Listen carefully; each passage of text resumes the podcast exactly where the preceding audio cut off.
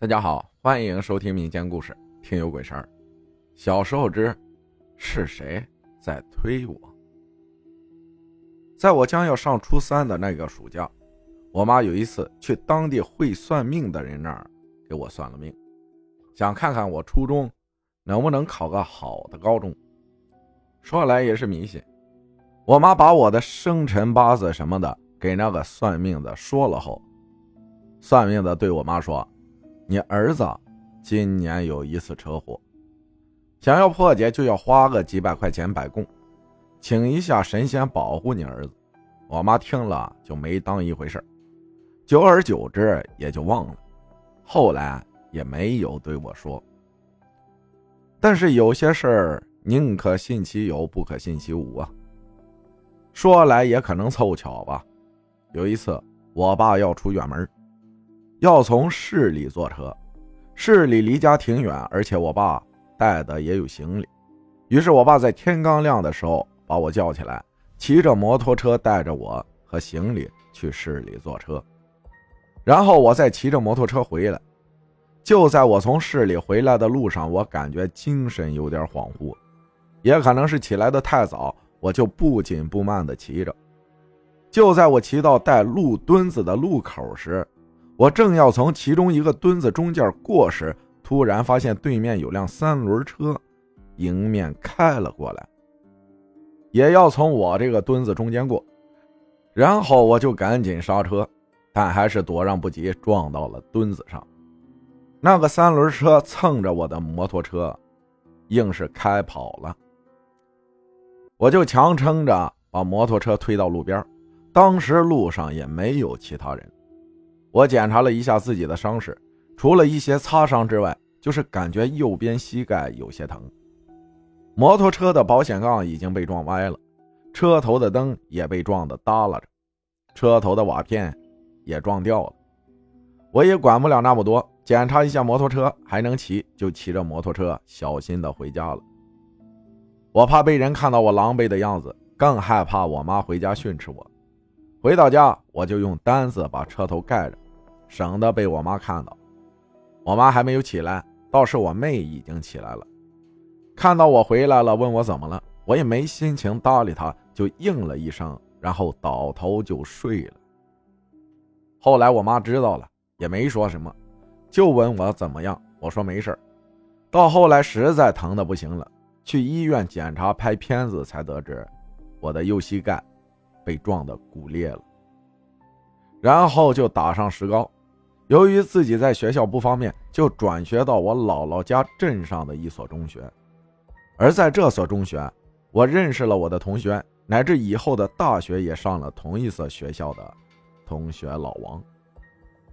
然后我妈就和学校的校长商量了一下，让我和二楼我的数学老师住在一个房间，一层就是我们的教室。又从男生寝室抬来了一个床，然后我妈把带来的被子等东西给我整理好就走了。数学老师啊，是一个三四十岁的中年瘦小老头。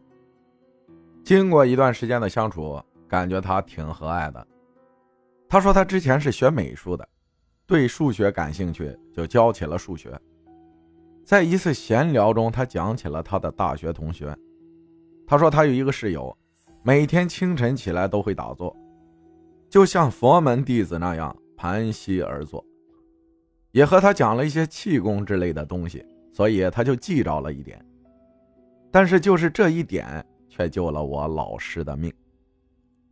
我数学老师说，他那时候特别喜欢清晨天还没亮就起来跑步，他们学校外面都是野地，他就沿着乡间小路天天早起跑步。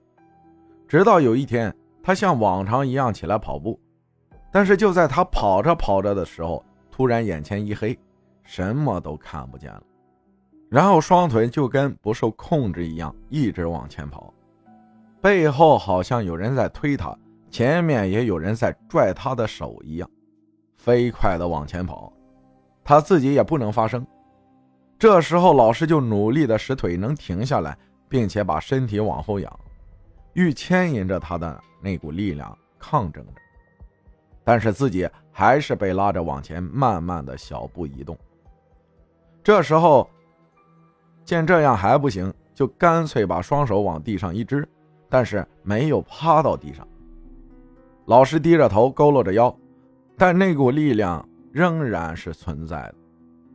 老师很清楚自己遇到了什么，也很清楚前面不远处有着什么，一条很宽的河。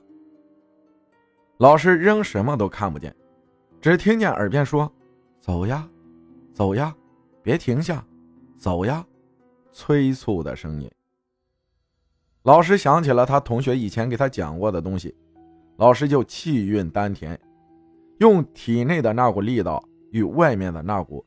由本来向前牵引，现在向下压的力量做抗争，嘴里还念着南无阿弥陀佛。就这样对峙了一阵子，老师耳边的声音没了，眼前亮了起来，身上的压力也没有了。这时候，老师发现自己面前几米就是那条宽宽的河，而自己就在野地里。地上，老师膝盖跪着的地方。和手按着的地方，都有了深深的凹陷。我老师从此就再也没有早晨出去跑过步了。后来生了一场大病，回到学校后，请他那个打坐的同学吃了好几顿饭。感谢小苹果分享的故事。那么接下来呢，还是双十一领红包的活动，大家打开手机淘宝搜索“能省就省五九五九”。最高可以领到八千八百八十八的现金红包。